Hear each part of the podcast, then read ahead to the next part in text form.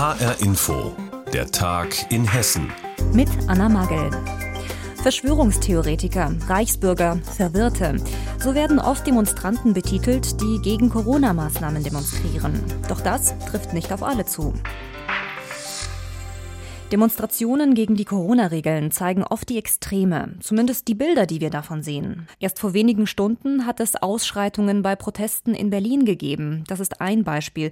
Für Schlagzeilen sorgen aber auch immer wieder Menschen wie Attila Hildmann, der Vegan-Koch, der zum Hetzer und Verschwörungstheoretiker geworden ist.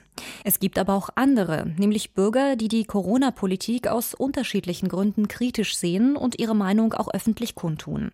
Doch im Lärm dieser ganzen emotionalen Debatte fallen fallen die vernünftigeren, leiseren Stimmen eben nicht so auf. Genau deshalb hat sich Stefan Bücheler auf die Suche nach ihnen gemacht. Vergangenen Samstag Querdenker-Demo in Frankfurt. Ein Mann trägt seine Maske nur über dem Mund. Drauf steht Diktatur. Er glaubt, die ganze Hysterie ist weit, weit übertrieben. Die Toten sind nicht da, die Schwerkranken sind nicht da, die Intensivbetten stehen leer, Krankenhäuser stehen leer.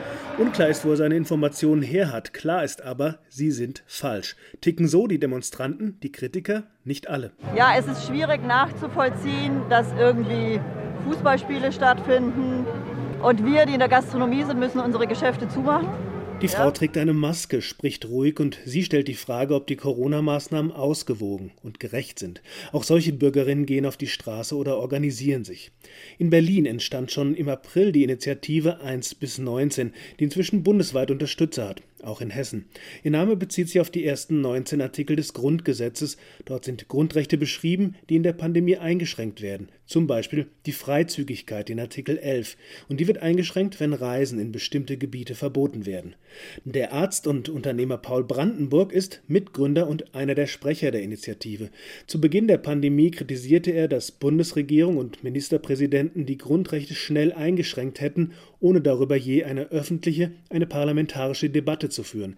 Heute glaubt Brandenburg, dass dieses Regierungshandeln viel zur Polarisierung in der Gesellschaft beigetragen hat. Und wir sind völlig raus aus einem rationalen Prozess, wo wir den Inhalt betrachten, rein in eigentlich einen fundamentalistischen Grabenkrieg.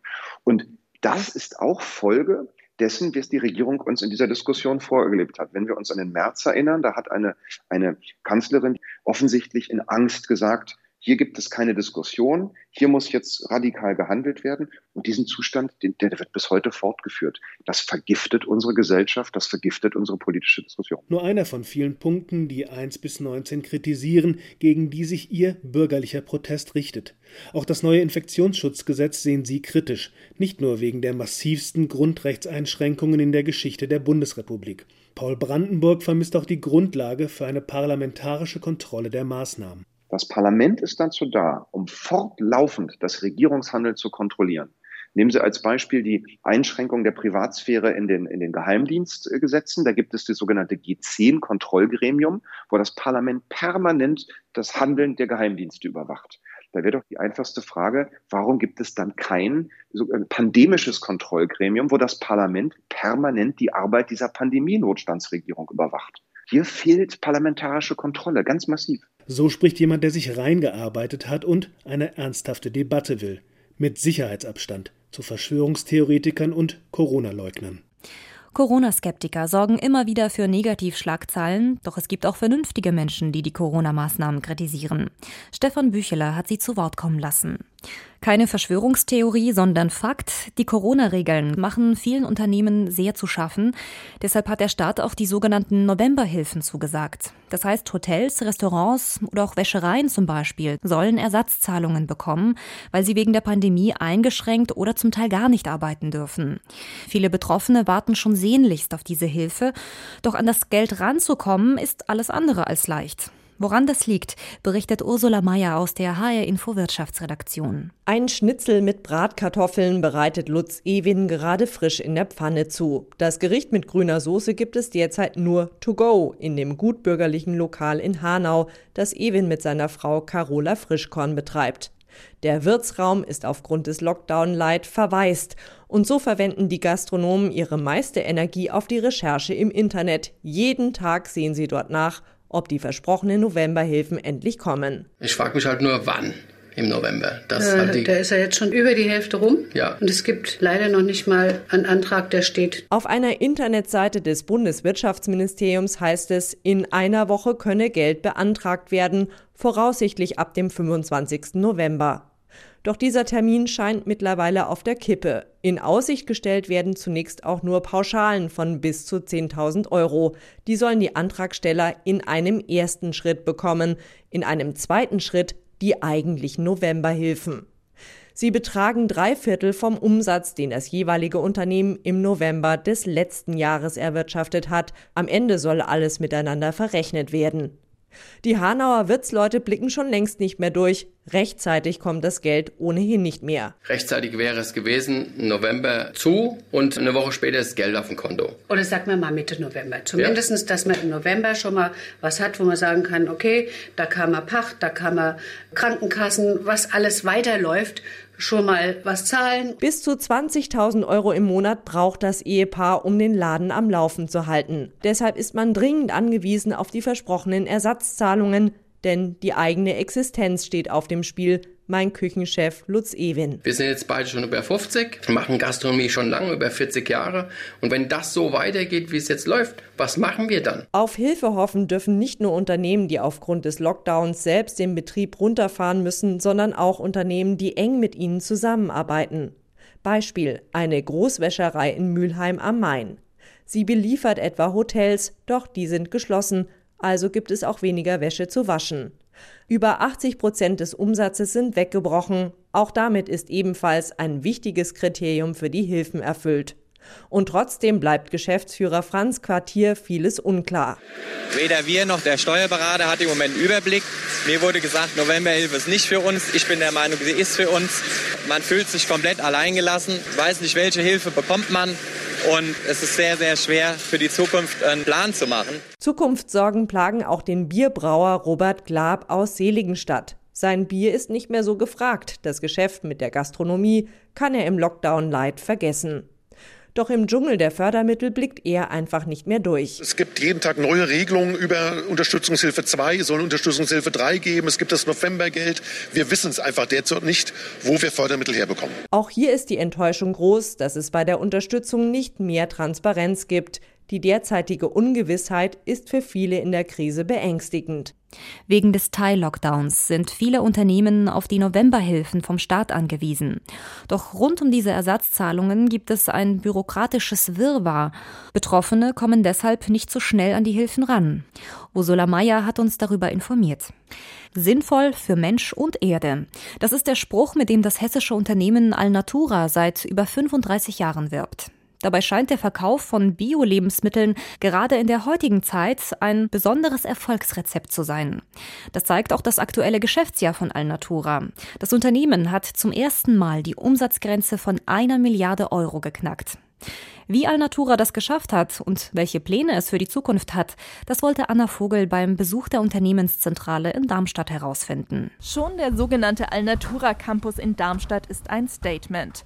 Das große Gebäude mit angrenzender Kita ist komplett aus Lehm gebaut. Der große Eingangsraum ist offen und hell, Möbel gibt es nur wenige. Dass die Corona-Pandemie auch für Alnatura einiges verändert hat, merkt man auch hier an der gähnenden Leere im Bürogebäude.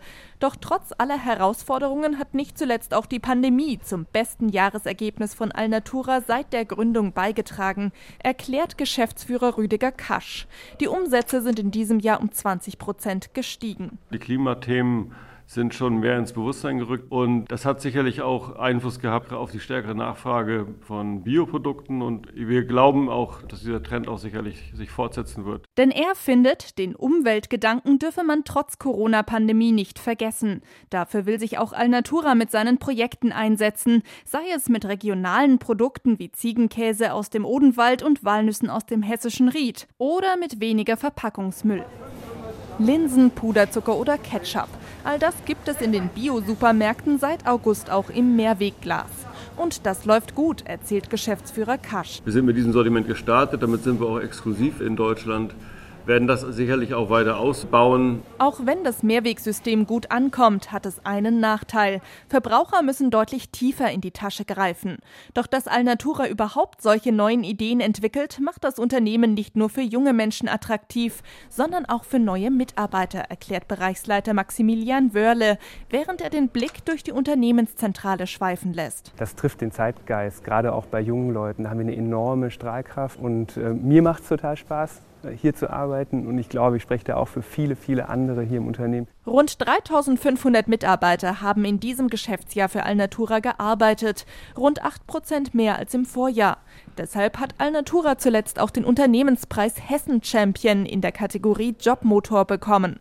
Bald schon soll es eine neue Filiale in Bad Homburg und eine Wiedereröffnung in Frankfurt geben. Und wer dort ohne Auto einkaufen will, kann sich, wie auch schon in Offenbach, kostenlos ein Lastenrad für den Heimweg ausleihen.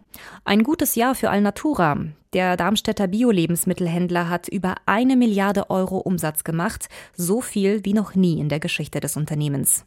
Infos dazu hatte Anna Vogel. Maschinen, die rechnen können, Autos, die durch die Straßen gleiten oder mobile Telefone, die Bilder übertragen. All diese Erfindungen waren einst Zukunftsvisionen oder wurden sogar als Spinnereien abgetan. Heute sind sie aber Wirklichkeit und gehören fest zu unserem Alltag. Was aber hat die Menschen zu all diesen Erfindungen angetrieben? Genau damit beschäftigt sich jetzt das Museum für Kommunikation in Frankfurt. Back to the Future heißt dort eine neue Ausstellung und die zeigt auch bahnbrechende Erfindungen aus Hessen. HR-Inforeporterin Nina Michalk stellt sie uns vor. Teilnehmer A wünscht mit Teilnehmer B zu sprechen. 1861 erfindet der gebürtige Gelnhäuser Philipp Reis einen Apparat, den er Telefon nennt. In Friedrichsdorf, wo er als Lehrer arbeitet, stellt er seine Erfindung vor, doch stößt auf Skepsis, erzählt Autorin Andrea Gunkler, die ein Buch über hessische Erfindungen geschrieben hat. Philipp Reis sprach in dieses Telefon und in dem Saal, wo die Zuhörer saßen, kam eben das gesprochene Wort an und die Zuschauer waren größtenteils der Meinung, das sei alles abgesprochen. Also hat sich jemand nach draußen begeben, dem Reis die Apparatur aus der Hand genommen und hat selber irgendeinen Nonsenssatz in das Telefon gesprochen und es kam oben an. Das Pferd frisst keinen Gurkensalat. Trotzdem kann Reis niemanden überzeugen. Er packt das Telefon in die Kiste und stirbt im Alter von 40 Jahren an Tuberkulose, ohne vorher ein Patent anzumelden. Das macht fünf Jahre später Graham Bell in den USA. So vertraut wie das Telefon ist uns heute der Computer. Konrad Zuse ist zu faul zum Rechnen, so die Legende. Noch in den 30er Jahren baut er eine mechanische Rechenmaschine und entwickelt sie weiter, bis die Firma in Bad Hersfeld expandiert. Auch nicht mehr wegzudenken ist das Rennauto. Die Idee eines Raketenantriebs entsteht im Kopf des Südtiroler Astronomen Max Vallier, der in den Weltraum will. Verwirklicht hat die Maschine aber der Rüsselsheimer Unternehmer Fritz von Opel. Mit seinem Düsenauto stellt er 1928 einen Geschwindigkeitsrekord von 238 Stundenkilometern auf, erzählt Andrea Gunkler. Die Erfindung hat den Weg bereitet für die Flugzeugindustrie und vor allen Dingen hat sie den Weg bereitet für die Raketentechnologie, die letztendlich die Amerikaner auf den Mond gebracht hat. Two, Erfindungen made in Hessen. Das und vieles mehr zeigt das Frankfurter Museum für Kommunikation. Die aktuelle Ausstellung Back to Future hat uns Nina Michalk vorgestellt. Und das war die Sendung Der Tag in Hessen mit Anna Magel. Die Sendung gibt es auch als Podcast in der ARD Audiothek.